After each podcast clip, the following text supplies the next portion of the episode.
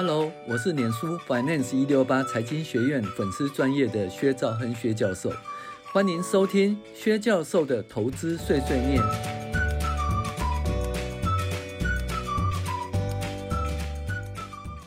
各位网友，大家好，我是薛兆亨薛教授。我们现在来继续我们五线谱投资仪表板二零二三年 Q1 财报分析第二个案例了。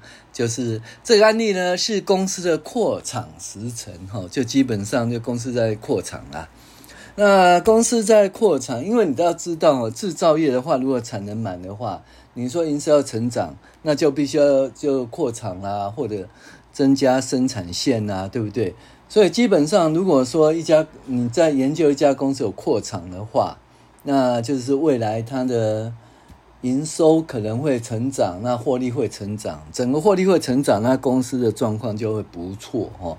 所以呢，制造业基本上就有扩厂了。那扩厂呢，但是也是会有一些问题哈，就是说，像有一些公司啊，他讲说，哎，我要扩厂，那我的产能会增加百分之二十。结果呢，他真的是扩厂啦，扩扩扩，结果呢，过了四五年，营收也没增加。对不对？就股价大幅下跌哈，也是会有这种情形，因为做生意会有风险呐，不可能说哎，你想要干嘛就干嘛。还有另外一件事呢，扩厂以后呢，营收还没增加以前呢，就折旧就增加啦。那折旧增加以后呢，那成本啊、费用增加，就扩展反而营收盈利不增加，反而什么成本增加，那变成什么净利减少。哦，就是会中间会有这些尴尬期。如果说你不确定它营收成长，那反而折旧增加，获利就会减少哈。那这个时候反而其实可能是不错的买点哈，因为为什么呢？如果说扩厂的效能哈，如它预期呀。就是未来营收盈利会成长，那暂时因为就是说它产能还没就是完全打开，那生产还没有完全的量产哦，所以折旧先增加。那所以因为这样的话，股价下跌反正是不错的一个买点哈。第三个扩厂的公司呢，其实还要注意一件事情呢，就是说你只想到扩厂好处，你有想到扩厂或增加生产线，钱从哪里来，对不对？那如果公司的自由现金流量相当不错，那就 OK 啦。那如果呃自由现金流量不足呢？那扩产跟增加生产线的钱从哪里来？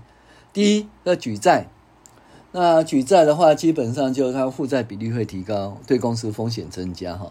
怕的还不是举债，怕是什么？用现金增资来扩厂，那就是说，基本上扩厂出来呢，整个效能都还没出来，效果它都还没出来，结果就盈余被稀释了，股价就大幅下跌。还有另外一件事，它可能现金增资，或者它可能发行可转债啊。那可转债的话，也是可能会就是它盈余会被稀释，股价会下跌。当然，可转债投资法又另外一回事啦。但是扩厂的状况下，就营收盈余还没成长的时候，股因为折旧的因素，或者因为就是说，哎，呃，股票增加啦，啊，股数增加而使那个呃每股盈余哦稀释了，股价下跌哈，那个坏处其实也是有的了哈。好，那我们介绍华湖这家公司哦。那华湖这家公司是神年华神通集团哈，那是的神机啦，三零零五持股是百分之四十二点三哈。那它是。美铝合金的机构件呢，哈，美铝神机的机构件。那二零零九年呢，神机入股成为股东，哈。那它基本上呢，就是说，在那个年华神通集团下面，三零零五持股是二十四点三。华湖在二零一八年的时候就宣布在马鞍山有扩产计划，而且会在二零二二年的 Q 三投产，所以在二零二二年 Q 三会投产。那另外，含三厂预计在二零二三年 Q 三也会量产哈，所以那你想想看，如果说它很顺利的话，在二零二二年 Q 三它营收盈利就会成长，那二零二三年的 Q 三它的营收与盈利也会成长哈。那所以我们看一下，事实上到底有没有成长？有啊，你看二零二二年的那个 Q 三哦，就是说它的营收盈利真的持续成长，一直到二零二三年五月，营收盈利都持续成长。那依照我们那个呃剪刀投资法或动营收动能投资法，就是说，诶三个月的营收突破十二个月的营收，一直往上，剪刀越来越开，越来越开的话，是一个不错的买点哈。所以也是真的依照你这个呃长短期营收投资法，是一个不错的买点哈。而且它营营收真的还创新高，那股价也真的飙上去哈，飙到一百二十块、一百二十块以上哈。好，那它的产能类别呢，就是一开始呢，它是做，就是本来是做那个非汽车哦的三 C 级工业产品啊。那后来做汽车，那汽车呢，一开始是什么？就是是。正常的汽车，可是后来做什么？做电动车哦。那到了二零二二零二二年的 Q 三的时候，它的电动车的持的那个生产比例就已经到了百分之四十六，就将是最大的生产的比重了。所以基本上呢，华湖是一个电动车概念股，那它也是一个汽车原料的概念股哈。那到了 Q 二零二二年 Q 三的时候呢，它 Y O Y 成长百分之六十三，Q O Q 成长百分之二十二，那这就是营收动能成长的例子嘛，哈。那客户的区域呢，本来大部分的客户呢，亚亚洲本来就不多了，哈。那基本上是说欧洲的车厂，还有北美的车厂。那渐渐呢，北美的车厂比重就增加了，哈。好那其实这种公司的话，你可以就是长期布局啊，但是你可以等等等它营收大，呃，等它的那个就是成交量大幅成长。所以我们可以看到，在二零二三年的呃二月份哦，二月份，那它营收就大幅，呃，成交量大幅成长哦，到了多少？三十万 K，就是三十万张了哦，三十万张。那营收大幅成长，所以呢？那进来以后呢，股价真的就持续的飙上去，所以这个营收哦，第一笔营收出现巨量的时候，也是大家去注意的哈。好，那它的一个基本的资料，那就随着它扩厂增加，对不对？你可以看它毛利率提高哦，呃，二零二二年是二七点三一，然后营业利益提高是八点八九，都是创新高了哈。然后那个税前纯利率是多少？八点五个 percent，哈，也是相当不错哈。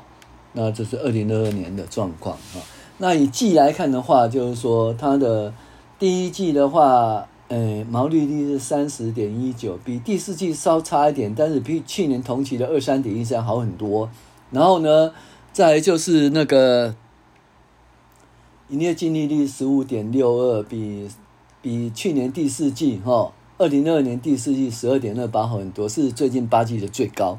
那税前净利十七点三四也是最近八季的最高哈。所以基本上三率的话有两率的营业净利率跟税后净利、税前净利都成长哈。好，那我们挑到这档股票的原因是因为它的那个近四季的营收跟盈利都哦创波段的，就是最近几几年的新高哈。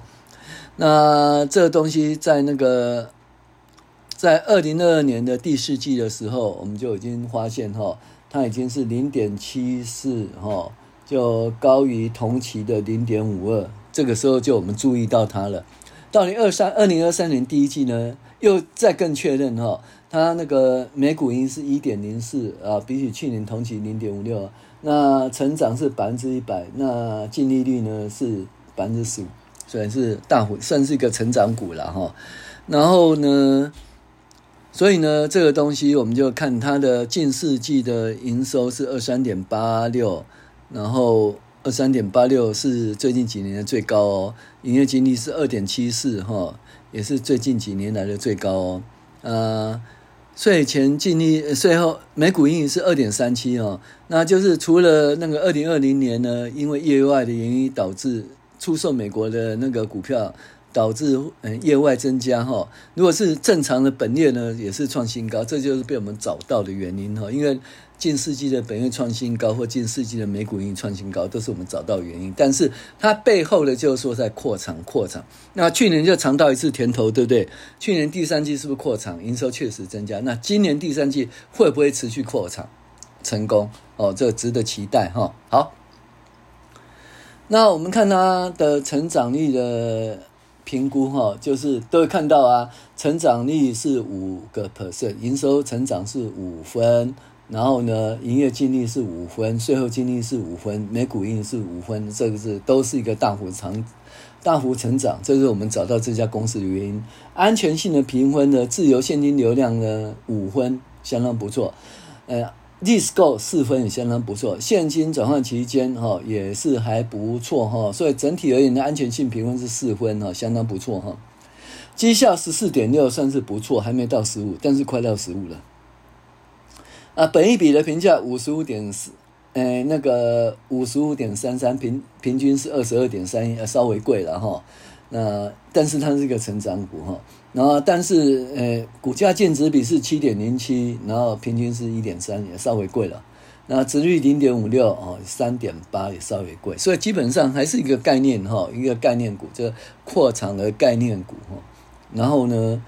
那营收确实有起来，但是呢，以相对于这个每股盈利、每股净值跟那每股股息而言呢，就是其实涨了有一点不便宜了哈。好，那如果以成长股来评估的话哈，它的那个成长率是九十点七，那值率是零点七，嗯。高登值两个加起来九十一点五，那本益比五十五点三三，所以呢，它 GYP 是一点六五。那依依照彼得林区的说法，就是一到二之间呢，就是合理价了哦，也就是不贵不便宜哈。那它有公布四月份的那个每股盈利哈，那一百一十二年的呃四月份的每股盈利呢，它基本上是零点四五呃。然后呢，比去年同期的增加是四二一点四三哦。那最近四季累计是二点三五，也还不错哈。就是它公布的资料也都还不错，但是就是有一点怎么讲，用每股盈利或者说用那个股价净值比会用值利率来看哈，基本上就嗯不便宜。但是如果说你是从它的扩长的成长哈及市场面来看哈。就是它会涨到这个原因，也是有它的原因的哈。好，所以我们看它的五线谱来看，它就是一样，它到了那个诶 TL 加两个标准差以上的位置哈，所以它是一个乐观区哈。那在乐观区的话，如果说股价符合常态分配的假设下呢的话，那它未来上涨的几率就低于下跌的几率哈。好，那华湖的热活通道呢是在上元以上的加速。加速成长啊，加速这个股价加速增加增长的状况，那意思就是说是一个标股了。那标股的话，基本上如果说嗯回到正常区间的话，哦就不要不要就太早卖掉，就回到正常区间的时候哦再把它获利了结，也是个不错的选择。啊，我是薛兆亨薛教授，谢谢您的收听。